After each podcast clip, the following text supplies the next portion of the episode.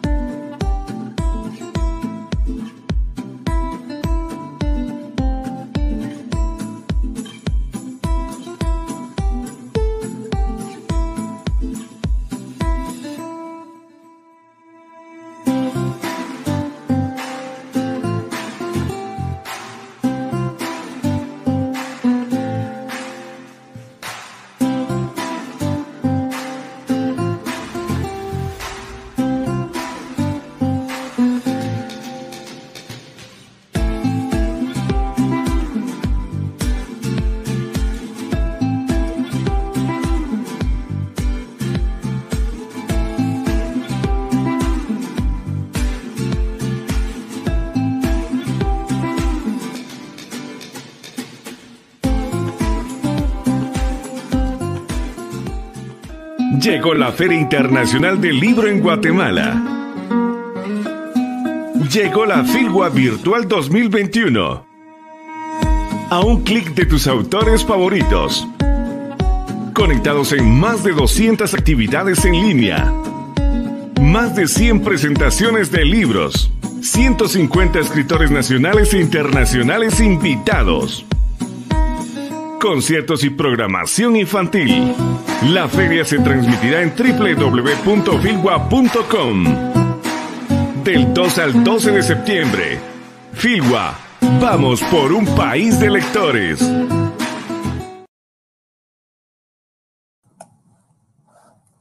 Bienvenidos y bienvenidas a la Feria Internacional del Libro en Guatemala, Filgua Virtual 2021, que es organizada por la Asociación Gremial de Editores de Guatemala y este año tiene como invitado de honor al Festival Centroamérica Cuenta y está dedicada a la escritora Ana María Rodas.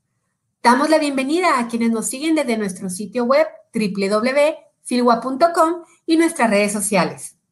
Filwa es posible gracias al apoyo del Ministerio de Cultura y Deportes, Ban Rural, la Unión Europea, el Centro Cultural de España en Guatemala, guatemala.com, Fundación, el periódico, La Hora, Parlacén, Gaceta, Plaza Pública, FEJER, Agencia Ocote, el Diario de Centroamérica, la Gran Campaña Nacional por la Educación y TGW. Estamos en la sala Miguel Ángel Asturias y daremos inicio al conversatorio Ilustrar para Contar, que forma parte del programa de las 30 actividades organizadas por el Festival Centroamérica Cuenta como invitado de honor de esta gran fiesta que es la Feria Internacional del Libro de Guatemala. De parte de Filgua y de Centroamérica Cuenta, agradecemos a las autoras y a los autores acá presentes y a toda la audiencia conectada a nuestra transmisión. Dejo con ustedes a Vicky Ramos, quien conversará con Wen Su, Sandra Lavandeira y Julia Freise.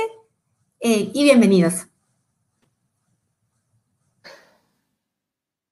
Bienvenidos, muchas gracias Claudia. Y muchas gracias a los organizadores de la Feria Internacional del Libro de Guatemala y a todos los presentes en esta tarde en el Festival Centroamérica Cuenta. Eh, vamos a hablar un poquito del el tema que nos reúne hoy a varias ilustradoras, que es ilustrar para contar. Pero antes quiero presentarles un poquito con quién vamos a conversar.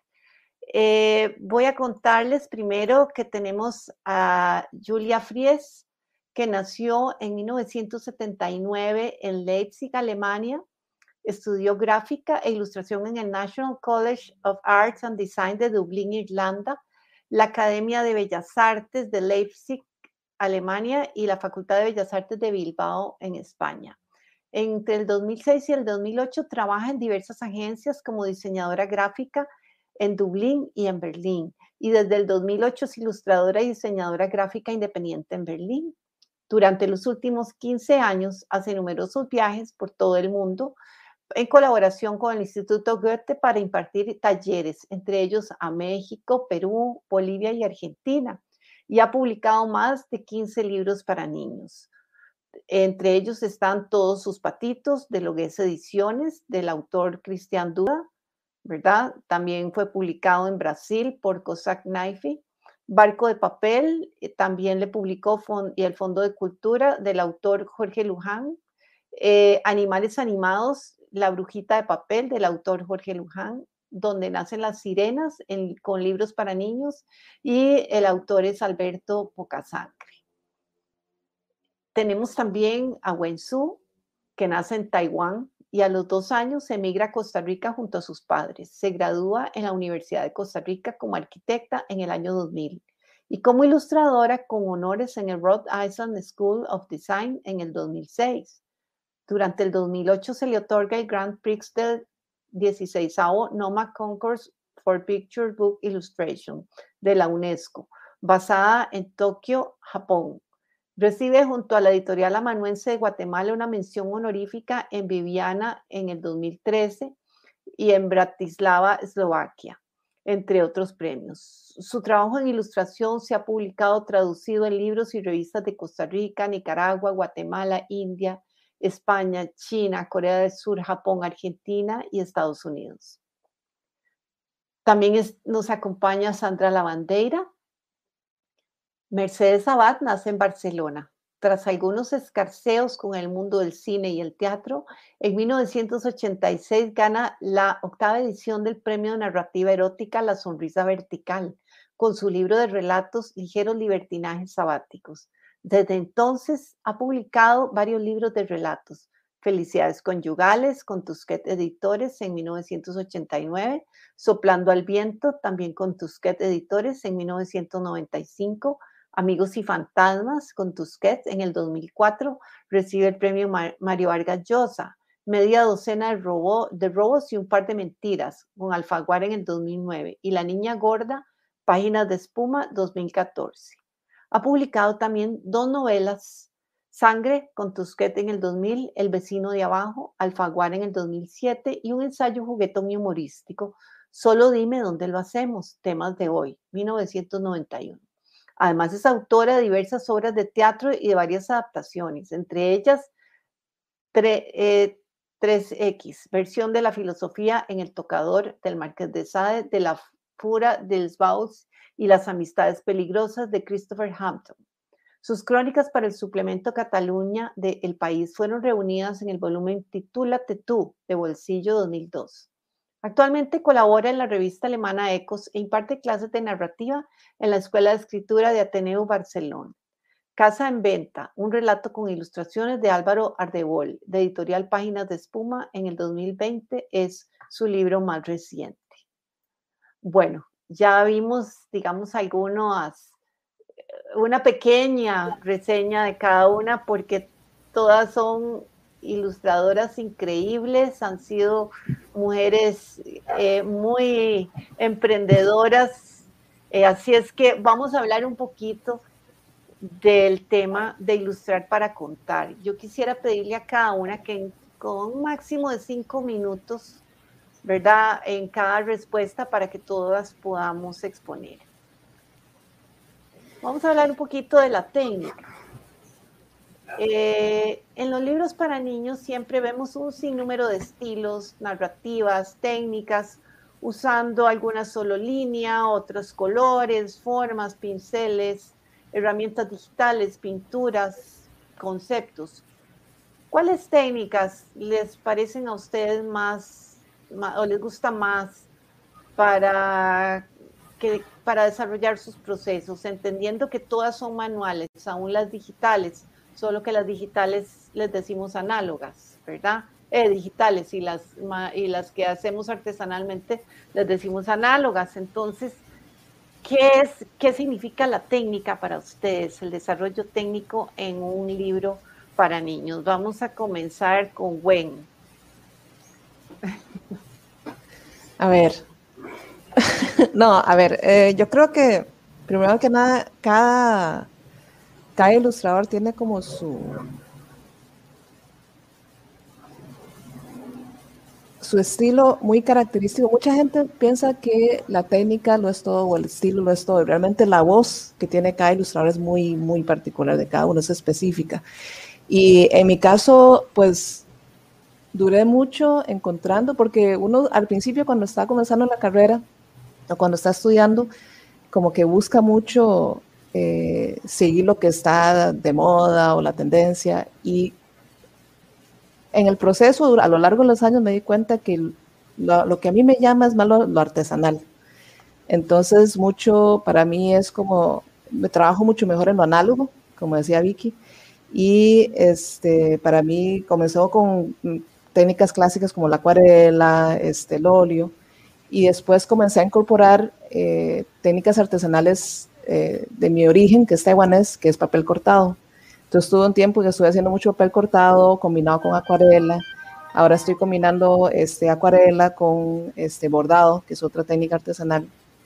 Este, y realmente para mí lo material, lo que hago con las manos es lo que más me llama. Entonces, por eso es que gravito más hacia esas cosas, personalmente. Muy bien. Eh, Sandra.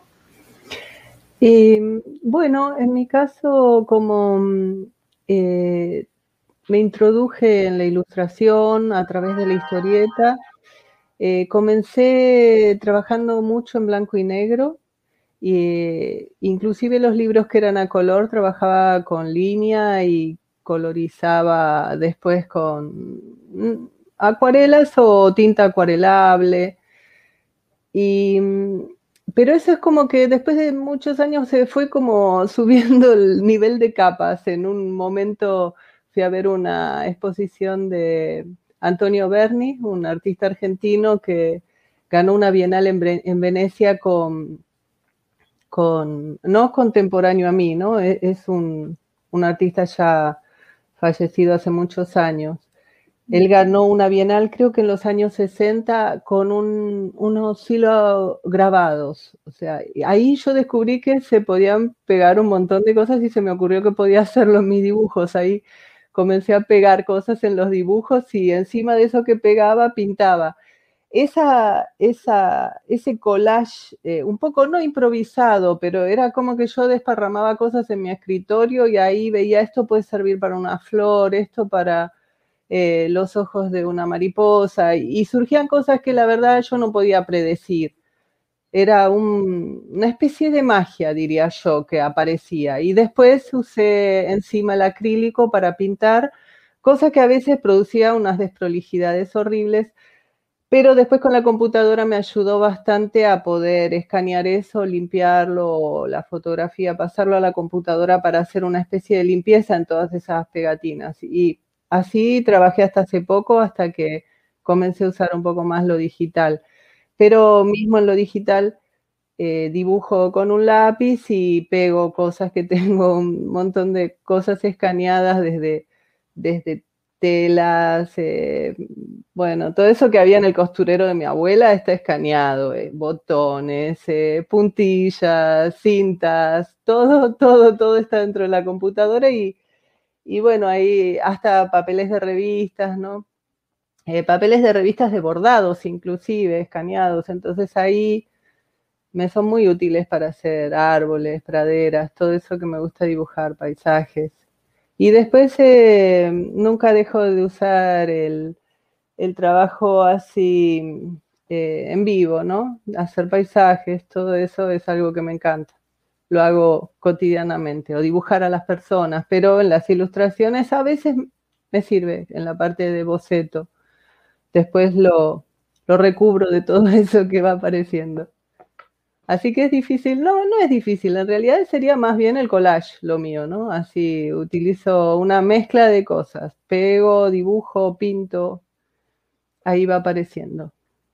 Muy bien. ¿Y, Julia?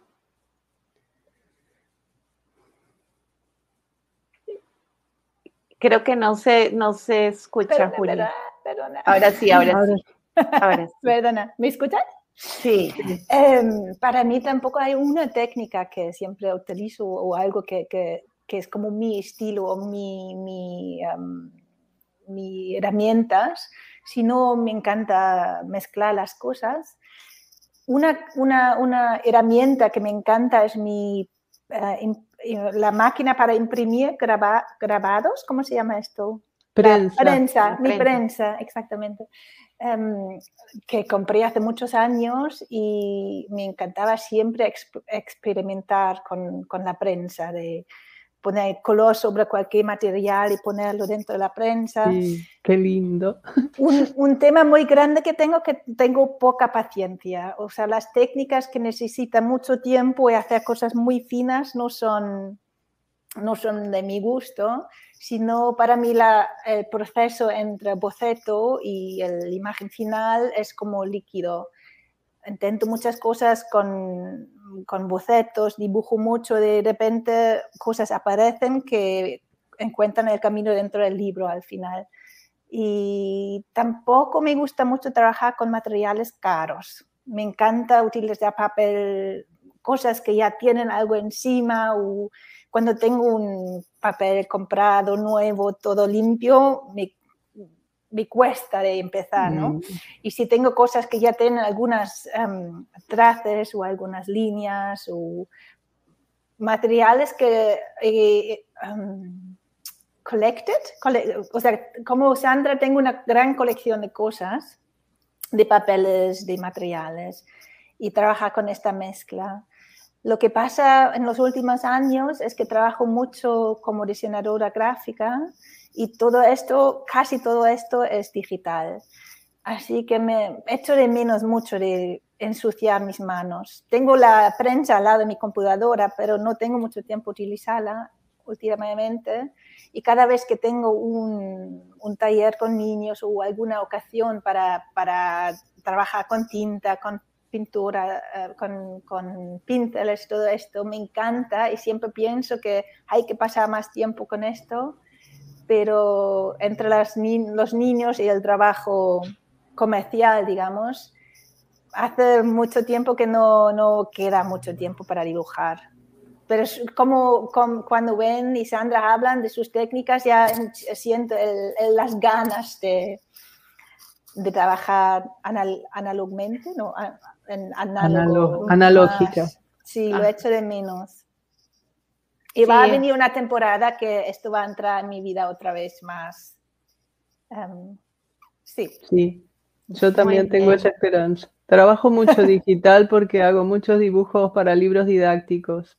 Y la verdad que ahí no puedo practicar mucho el pincel, que para mí es, es otro planeta, es, es lo mejor. No, no hay cómo. Yo creo que la tecnología ha desarrollado mucho. Tengo una pantalla grande en cual yo dibujo directamente encima y es súper sensible, la, la, amo con todo mi alma porque me ayuda mucho esta pantalla, sí. pero es otra energía, es algo es diferente. Otra cosa. Sí, sí, no tiene nada a ver, es verdad. Pero bueno, hay que trabajar, ¿no? Sí. bueno, sí, no, es interesante, digamos, lo que significa la técnica es como una extensión de nuestra energía y de nuestro espíritu, ¿verdad? El desarrollo técnico. Pero quiero preguntarles, yo como ilustradora también he tenido las mismas experiencias de ustedes, pero ¿cómo nos cuentan las historias? Digamos, ¿qué es cuando ustedes cuentan esas historias? Es tan importante la técnica, la composición, la narrativa de esa imagen. Le ponen más atención a la técnica que, al, que a la parte de la narración de la imagen. ¿Cómo hacen para lograr ese equilibrio? Porque eso no es nada fácil, mm. ¿verdad? Para, para uno como ilustrador. ¿Cómo hacer uno para saber hasta dónde me detengo en tanto en la técnica o o, si la forma como lo voy a expresar, la forma, la forma como expreso. Yo he visto ilustraciones para libros que son solo una línea o son una forma de expresarse, digamos, que parece a veces un boceto y, es, y tiene una gran riqueza a nivel expresiva, ¿verdad? Eh, cuéntenme un poquito, tal vez eh, Sandra nos puede decir un poquito cómo, cómo, qué es tan importante para ella la técnica, la narrativa, cómo sentís eso a la hora de trabajar. Eh, primero, lo más difícil para mí es, eh, es ver cómo voy a generar una escena con ese material escrito, ¿no? Y esa es la parte que me lleva mucho tiempo de pensar y, ver cómo incorporo esa historia a mí, a mi, a mi propio ser, digamos, para poder contar algo que, que me interese, que me, que me haga eh, estar comprometida con eso, que me haga entusiasmarme para poder llevarlo a la ilustración. Y después siempre intento eso de que con una línea poder contarlo, pero siempre termino pegando un montón de cosas y armando una página llena de, eh, no sé, de material o, de... Eh, bueno, ahora me estoy moderando un poco con la cantidad de elementos, pero generalmente mi tendencia es a que eso que empezó queriendo ser bien simple termina se complicando y y como al revés que Julia tengo mucha paciencia, eh, termino pintando cada rincón de toda esa cosa gigante que se me armó casi sola, porque no sé cómo, es como una inercia. Entonces, eh, bueno, y bueno, una cosa que sí pienso que a mí me gusta pensando en mi niño interior es que, es que sea positivo, colorido, que transmita mm, un poco todo eso que a mí me gusta, no sé, la naturaleza, el verde, los animales, eso, eso sí lo elijo y trato de ponerlo porque me parece que da bienestar, no sé, por lo menos a mí me da bienestar hacerlo, entonces eh, me parece que transmitir eso para los chicos es es siempre intentando que sea algo positivo, ¿no? Mismo cuando la historia es dramática, que a veces me ha tocado ilustrar textos un poco dramáticos o con temas más tristes, eh, intentar que haya un, verde luminoso atrás de todo. Eso, eso sí es una cosa que pienso. Y bueno, eso, me encantaría que quede una línea sola en un momento y conseguir eso. Voy, voy voy intentando, voy intentando, pero ya conseguí tener menos elementos. Ahora, quién sabe, con el tiempo consigo que la ilustración no sea tan llena, tan texturada o tan... Pero por ahora estoy ahí. Muy bien, muy bien. Julia. Para mí siempre me encanta cuando el proceso de encontrar la técnica o las herramientas o el estilo cuando sea una colaboración con los autores. Es que trabajo mucho, mucho con los autores directamente. Hay un autor aquí en Berlín, Cristian Dura, con quien he hecho muchos libros y trabajamos muy, muy conectados. O sea, no viene él con un texto ya escrito y yo empiezo a dibujar, sino em, hacemos cada página juntos. O sea, toda la idea al principio, el estilo, todo esto decidimos juntos en, charlas, muchas, muchas, muchas charlas que tenemos entre nosotros y yo voy con bocetos, ideas que tengo, él viene con bocetos de texto y buscamos no solo el estilo para las imágenes, sino también el estilo para los, los las palabras, para el texto. Y estas estos momentos de colaboración me hacen muy, muy feliz porque normalmente paso mucho tiempo sola en el, en el estudio y cuando hay esta, este diálogo entre, entre dos personas humanas sobre un trabajo, siempre me siento muy alegre, me encanta. Y esto, este proceso me ayuda muchas veces a encontrar la técnica o cómo, cómo construyo mis los, los, imágenes. Y muchas veces pasa también que voy yo con muchos bocetos e ideas y la otra persona ve cosas dentro de estas imágenes que yo nunca había notado o pensado. Es que parece que salen cosas de la, de la mano que, nos, que no tiene conexión con la cabeza o no, no son pensados, sino vienen como instintivamente. Y puedo describir, eh, descubrir muchas veces cosas en el diálogo con la otra persona que no me, yo no estaba consciente de ellos antes. Y en este camino muchas veces encuentro las técnicas y también busco maneras de dibujar o de, trabajar con materiales que me dan ganas, que son como, me dan alguna ilusión para disfrutar, porque el proceso de dibujar un libro puede ser puede durar mucho tiempo. O sea, si decido de trabajar con un texto o con una idea, con un libro, voy a estar con este libro durante mucho tiempo y tengo que disfrutar, tengo que amar el texto, amar la idea y la técnica también, porque voy a pasar mucho, mucho tiempo con este tema o este proyecto. Muy bien. ¿Y Gwen? Sí, yo siempre he dicho que un libro para niños es correr una maratón. o sea, cuando hago ilustraciones para libros, hago otras ilustraciones para otros libros que son ilustraciones internas, instrucciones, cosas así, eso es súper rápido, lo haces en, qué sé yo, una semana. Libros para niños son meses y meses. Y sí, la comunicación, a mí yo no he tenido la suerte de trabajar con un escritor tan cercanamente. Normalmente trabajo con el editor o con el director de arte y entonces, parte de mi proceso es planificar mucho. Los, las primeras etapas, este, cuando planifico, trato de planificar con bocitos muy chiquititos, todos así como este tamaño. Y entonces para eh, tratar de diseñar lo que es el flujo de, de todo el libro eh, Formentera.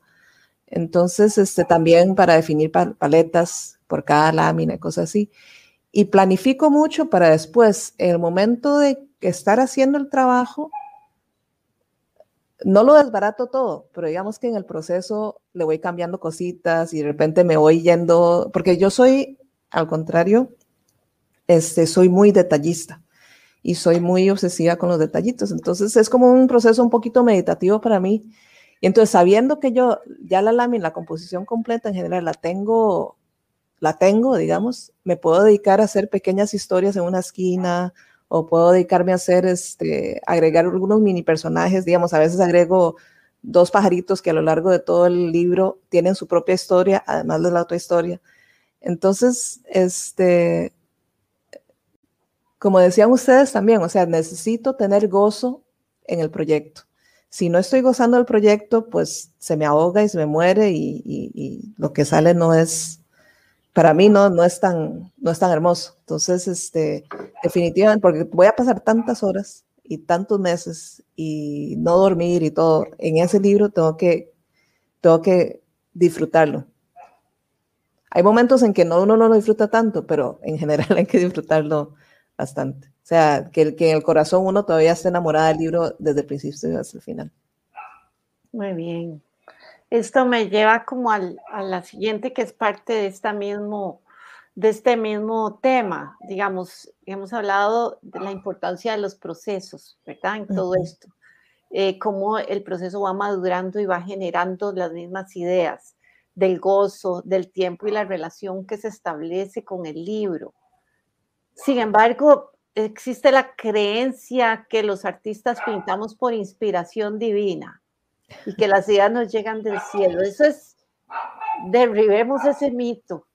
¿Cómo es esa inspiración? ¿Cómo es que logramos ese gozo? ¿Cómo logramos hacer esa conexión cuando nos llega un libro muchas veces inclusive de un tema que tal vez no es necesariamente nuestro agrado o no es lo que nosotros esperábamos? ¿Cómo resolvemos eso? ¿Cómo podemos resolver eso, Julia? Eh, Julia. Había una desconexión.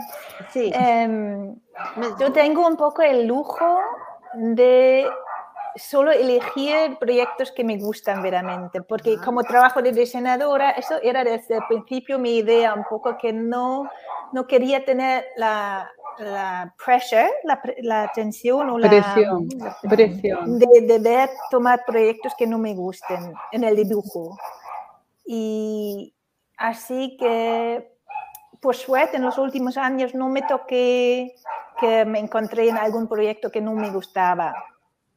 Y sobre tu pregunta de cómo, cómo encontrar esta inspiración o cómo encontrar el momento que hay una conexión entre la idea del proyecto o el texto y yo, yo tengo que hacer muchos, muchos, muchos bocetos. O sea, la inspiración no viene de repente como una mágica, sino es mucho trabajo y salen muchas cosas asquerosas, horribles, que nadie va a ver, que no funcionan para nada. pero es como tengo que quitar muchas capas dentro de mi, cabeza o con las manos para encontrar algo que, algún trocito pequeño que puede funcionar. Y desde entonces o sea, poco a poco encuentro, por ejemplo, cómo sea una cara de una figura o cómo sean los colores del paisaje o tal. Hay que yo tengo que probar muchas, muchas cosas antes, antes de encontrar algo, algo pequeño que podría funcionar. Muy bien. O sea, yo diría que mi inspiración es mucho trabajo. Antes de... hay, estos, hay momentos, puede ser que soy muy cansada, ya he hecho muchos bocetos, ya no tengo ganas más y de repente sale algo que es como una, una pequeña estrella o algo que se siente como, no se sabe de dónde viene una idea buena de repente, pero si no hago el trabajo antes, estos momentos, estos momentos no vienen, no me viene dentro de la bañera o tal, es sobre todo con papel y lápiz y intentar, intentar, intentar. Y la investigación. Eso también, y sí, sí, y, y mira cosas que no tienen nada a ver al, al, principio, pero que de repente vienen conexiones entre, o sea, si empieza, empiezo a trabajar en un tema, de repente me salen ideas con cosas que no tienen nada a ver, que es un poco como si las cosas se alinean un poco, em, si, si, he puesto el principio del trabajo, que, o, o, que las puertas se abren un poco y entran cosas que puedo digestir y hacer entrar en la historia. Muy bien. ¿Y Gwen? Sí, yo estaba pensando justo eso, que, bueno, es cierto eso, que la musa no llega a menos de que uno haya trabajado, no sé, infinitas horas y uno le da y no sale. Es un poco similar a arquitectura. Pasa algo similar a arquitectura que uno trabaja y trabaja y trabaja y nada sale y de repente como siente que cayó del cielo. Y, ay, mira, aquí está. Y es como, y saber reconocerlo también es importante, porque hay veces que uno lo deja tirado y al día siguiente lo eh, mira los bocetos y de repente hay un boceto que uno dice, mira, este, este vale, este es oro. La otra cosa que la experiencia de uno como ilustrador no lo es todo, digamos, la experiencia de uno como persona fuera del oficio de ilustración es importante también, o sea, lo que uno vaya a ver al teatro, la música que uno escucha, el paseo que uno se dio, este, la gente que uno conoce, el documental que uno vio, todas esas cosas vienen, ya sea consciente o inconscientemente, a alimentar el trabajo de uno en el momento en que uno está haciendo, digamos, hay cosas que, que, detalles que me aparecen en las ilustraciones de un libro que son cosas que o me soñé o vi por casualidad en algún otro momento, años atrás, este, alguien que conocí, algún vistazo de alguna situación. Y la otra cosa que quería mencionar era que, mm, creo que se me fue. Ahorita te acuerdas. Sí, ahorita me acuerdo. Este, mm, no, y es eso, digamos, que, que, las experiencias de vida uno, uno las, las inyecta todas al libro. Ah, cierto. Que también para mí el gozo no es solamente conceptualmente un libro que me guste, sino también el oficio mismo, este de hacer el trazo o de hacer el dibujo o de hacer la mancha. Eso también me da un gozo como físico. Y entonces hay veces que si un libro, digamos, el texto uno tal vez no se siente tan inspirado, lo que sea, uno puede con su oficio, con, con, el gusto, como cuando un alfarero está haciendo una pieza de cerámica, el, el, el trabajo manual le trae a uno ese gozo, entonces es una forma para hacerlo más, este, para enamorarse. Interesante. Sandra. Sí, estoy de acuerdo en esto último de Gwen también. Generalmente eh, los libros que ilustro son ofrecidos para mí por las editoras, no hay ningún, no debería haber ningún vínculo conmigo en esos textos, generalmente. Entonces el, proceso que yo hago es como eso que es, eh, ajeno a mí, eh, lo tengo que incorporar a, mi historia. ¿Cómo hago para encontrarle el, el, sentido a todo eso que no era ni algo que yo esperaba, ni, una historia que a mí se me hubiera ocurrido ilustrar o, pensar. A veces sí, pero generalmente muchos de los libros que ilustré no tienen mucho que ver con mi experiencia personal o mi vida. Entonces, el trabajo primero es cómo hago para que eso se transforme en algo personal, cómo hago para encariñarme con eso que es ajeno a mí. Y eh, bueno, generalmente lo consigo y un poco como dice Gwen, el, mismo hecho de estar haciendo, desplegando mi técnica y mi forma de trabajar y todo ese trabajo manual ya me da satisfacción, pero muchas veces eh, busco inspiración un poco también como lo que decía Julia, en cosas que son totalmente nada que ver, no sé, eh, puede ser una película de Charles Chaplin, o que me hace reír o me hace ver una expresión de él que en el medio de la película digo, ah, puede ser eso para el personaje o para ese momento de la historia. O generalmente eso, maestros. En la pintura también me gusta muchísimo. Ahora con Google tenés todos los museos, entonces miro, me gusta la pintura, me gusta el cine, me gusta eh, sobre todo generalmente el cine antiguo, ¿no? Así para mí, para, para elaborar las ideas, ¿no? De ver cómo las personas hacían las cosas antes, me encanta ver eso, ver los muebles, las escenografías, todo eso me inspira muchas veces, sobre todo cuando la historia capaz no es tan atractiva o no tiene mucho que ver conmigo, armarle un buen mobiliario al personaje ahí en la sala me encanta, la paso re bien haciéndole, y, y eso lo invento yo, porque quien sabe el texto no no lo ubica ni en un tiempo ni en un espacio, entonces eso me da la libertad de, incorporarlo a, mí, esa historia que no es mía y que ni siquiera me lo hubiera imaginado. O, sí, sobre todo eso, me encanta mucho hacer escenarios y, cosas como decía Gwen también, esos personajes seguramente va a tener un perro, un gato o alguna cosa. Si el texto no lo nombra, mejor. Entonces, Así me inspiro. Mucho, muchas veces, inclusive antes de empezar a hacer los bocetos, necesito ver, no sé, como decía Julia, estoy pensando en el libro y de golpe me pasa por la cabeza un video de algo que vi hace muchísimo tiempo y me pongo a verlo y capaz que no encuentro nada, pero capaz que alguna parte de eso tiene que ver con lo que estaba buscando y me arriesgo a, a perder ese tiempo mirando el video, la foto o la película. Generalmente encuentro, es como dice Julia, se produce como un alineamiento donde las cosas entran, capaz que no tienen nada, nada, nada que ver, pero hay algo, no sé, o en la ropa del tipo que está en la película, o en el gesto que hizo cuando pasó algo, o en un movimiento, eso a veces abre una idea nueva para poner en el libro. Me encanta hacer eso, además, me divierte sí, yo creo que parte, perdón, parte del trabajo de uno es como hacer asociaciones que solamente a uno se le ocurren hacer. Entonces, sí. O que aparecen ahí, ¿no? Porque ni siquiera uno lo espera, pero uno sabe que va a encontrar algo. No sabe qué, pero algo va a encontrar. Va con esa confianza, digamos, ¿no? Es decir, alguna cosa va a pasar.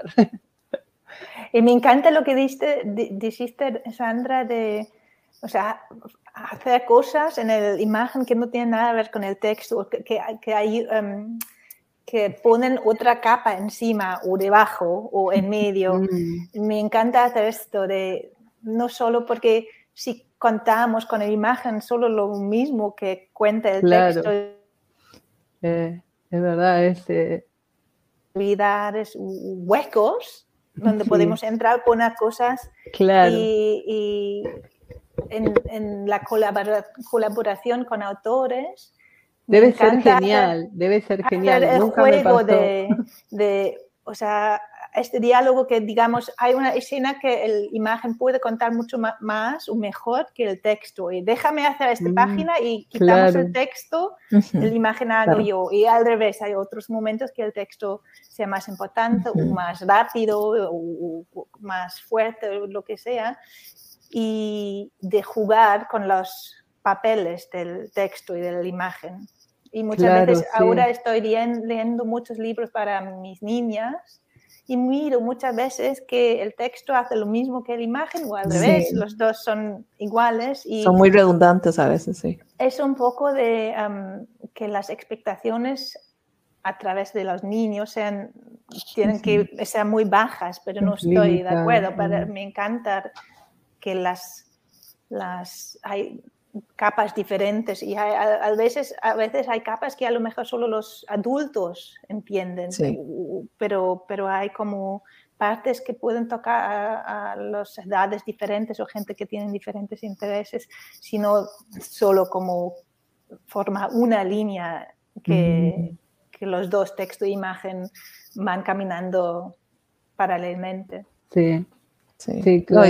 me cuesta el castellano, lo siento. No, no, muy bien, se te entiende perfectamente, Julia, no te, no te preocupes. lo que no sepas decirlo, dibujas. Exactamente, exactamente.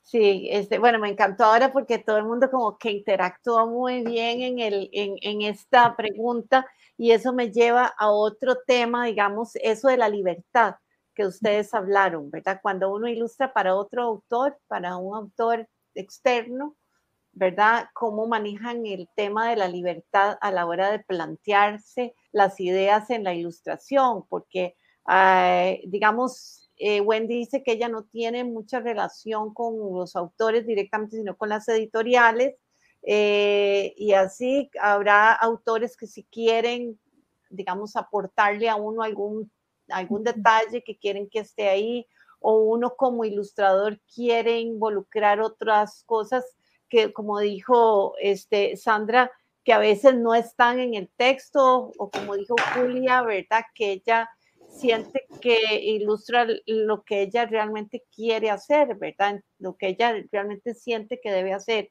¿Cómo manejan esa libertad cuando se hace un texto para otra persona? Eh, Gwen.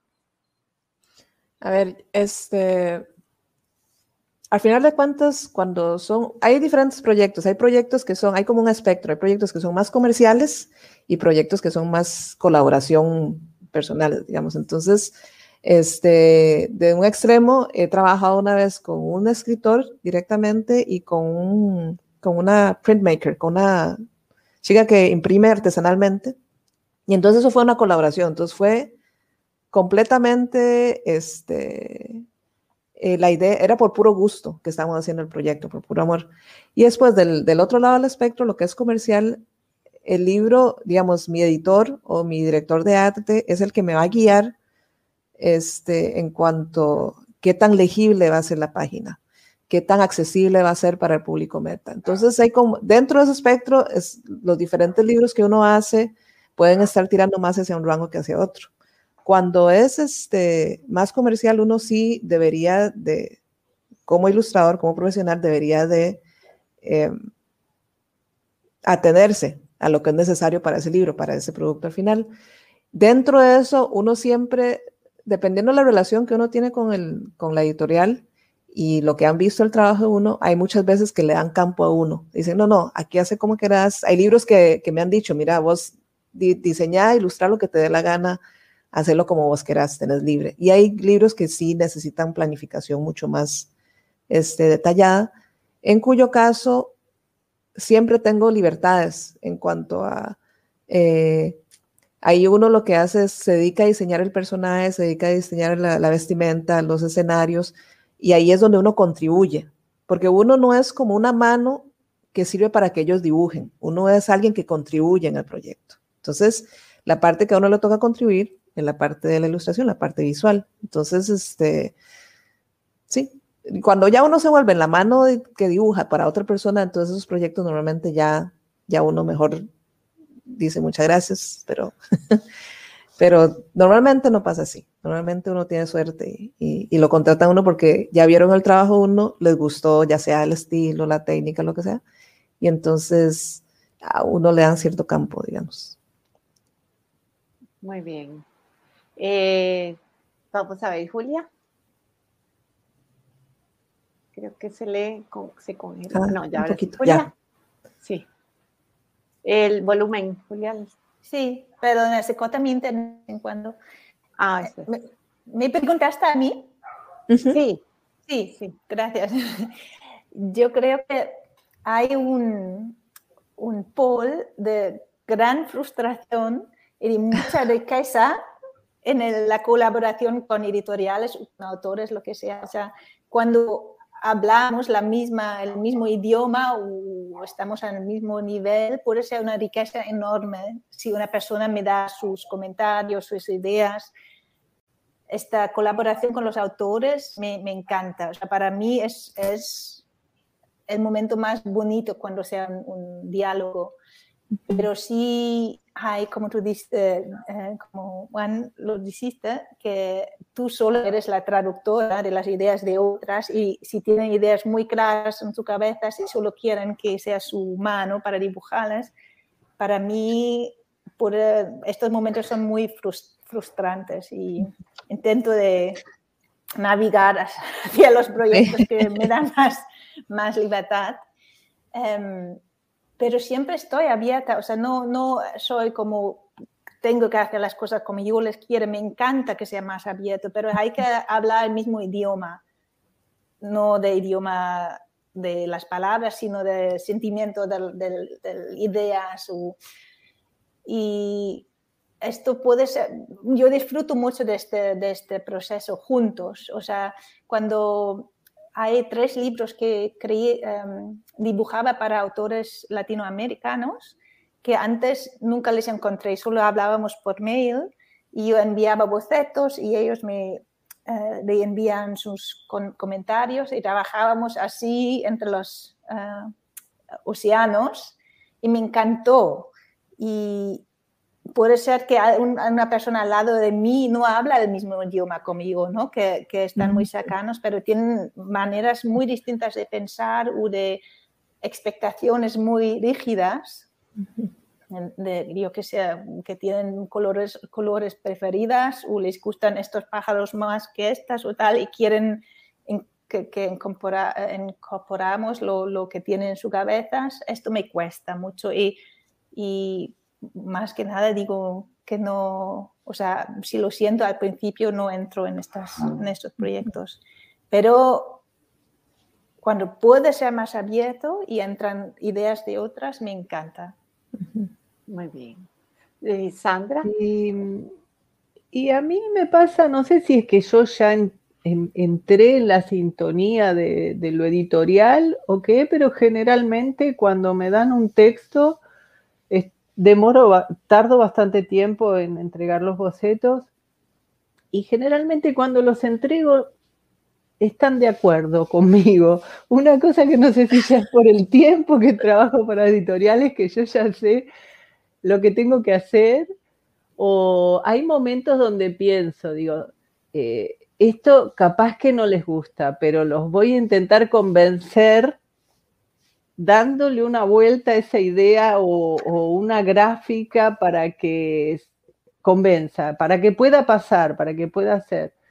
Y generalmente mm, eh, trabajo con bastante libertad dentro de lo que ya hablamos antes, ¿no? Es un, generalmente son textos ajenos a, a mí, yo nunca escribo, ¿no? Nunca escribo, entonces para mí todo es ajeno a nivel escritura. Sí que hay cosas que, me gusta dibujar más, no sé, pero, pero muchas veces hago eso. Quién sabe si el texto me da esa posibilidad porque no, no lo sitúa en una época o en un momento especial, yo lo sitúo en esa época que a mí me gusta dibujar o, o en ese entorno que yo disfruto dibujando. Y, generalmente cuando entrego los bocetos, bueno, capaz que hay alguna modificación, pero no, no me perturba, no son cosas que digan, ah, me cortaron la libertad, es, son cosas que quién sabe yo no presté atención y, eran necesarias. No, no tengo un conflicto mucho con la libertad. Lo único que, me, que, que sí es un conflicto es el tiempo. El tiempo. El tiempo es... Eh, ahí sí siento que se corta la libertad, porque yo tardaría muchísimo más tiempo en hacer los libros, pero sé que no, mi tiempo sería, no sé, hacer no solo uno, hacer varios libros a la vez y, estar años. Para mí ese sería el ideal, más que solo en una historia. Si yo podría hoy me dedico a ese, a esa historia, a eso que, que tiene ese contexto, que tiene... Y mañana paso a la otra porque es más divertido, pero así iría avanzando muy lentamente, que muchas veces me pasa porque por, por cuestión de que hago mm, ilustraciones para libros didácticos que me, me divierten mucho porque son muy variadas, siempre ilustro un día un poema, otro día ilustro un pedazo de un cuento, otro día una situación entre niños, entonces, pero eso tiene un tiempo limitadísimo y, y cuando aparece un libro para ilustrar, un libro ilustrado, tengo que ir así eh, extendiendo el tiempo y el tiempo no se extiende lamentablemente y ese sí es un momento difícil para mí. Pero el momento de, crear no, no me siento limitada porque le busco la vuelta, le busco la vuelta a eso que capaz que no, no es mío, pero lo, lo transformo en algo mío. De alguna forma eso lo, lo consigo. El problema es el tiempo. El tiempo sí me limita la libertad. Bueno, hablando de tiempo, chicas, se nos acabó el tiempo. El tiempo. que tenía como 10 preguntas más y quisiera tener como 3 horas para conversar porque realmente es súper interesante, pero sí, este, hay mucho que, que, de qué hablar, ¿verdad? Entonces, dejaremos una segunda parte para el próximo festival Sí. la el próximo Festival Centroamérica cuenta a continuar con más historias de estas, ¿verdad? Entonces, quedamos casi como con ganas de conversar de muchísimas más cosas y ahí sí nos damos cuenta de todo lo que la ilustración tiene para contar, ¿verdad? Vemos que no es solo ver las imágenes, sino el conversar con las ilustradoras, en este caso ha sido riquísimo porque nos muestra todo, todo lo que hay que contar detrás de las ilustraciones, todo lo que está detrás, todas las necesidades de todos. Así es que mm, darle las gracias por ese, es, esas, eh, digamos, eh, todo ese aprendizaje que compartieron, todas las experiencias que han compartido desde lo hondo de su corazón con este público, que ojalá lo pueda disfrutar. No, gracias, a vos, Vicky. Gracias es una, a vos, Es una pena que no. Es una, es una, pena que no podemos salir como en un festival anólogo de, de salir a tomar una copa y seguir eh, conversando. Sí. Pero no, podemos, podríamos. Podríamos, tendría que ser un marcar un día, ¿no? Para hacerlo. La verdad sí, que podría ser. La verdad es que será muy rico, muy, muy lindo conversar con usted. Faltó saber más de Vicky, ¿no? Sí, claro. Eso me, la próxima, las, las, próximas las ponemos a, a, alguna de ustedes de moderadores, entonces yo okay. Que se, que se repita entonces. O, hacemos una videollamada ahí aparte, clandestina. Sí, sí, muy bueno, me encantó, muchas me encantó. Gracias, muchas gracias. gracias. Muchas gracias. Chao. Gracias a todos, un placer. Gracias. Chao. Chao. Llegó la Feria Internacional del Libro en Guatemala Llegó la Filgua Virtual 2021. A un clic de tus autores favoritos. Conectados en más de 200 actividades en línea. Más de 100 presentaciones de libros. 150 escritores nacionales e internacionales invitados. Conciertos y programación infantil. La feria se transmitirá en www.filgua.com del 2 al 12 de septiembre. Filwa, vamos por un país de lectores.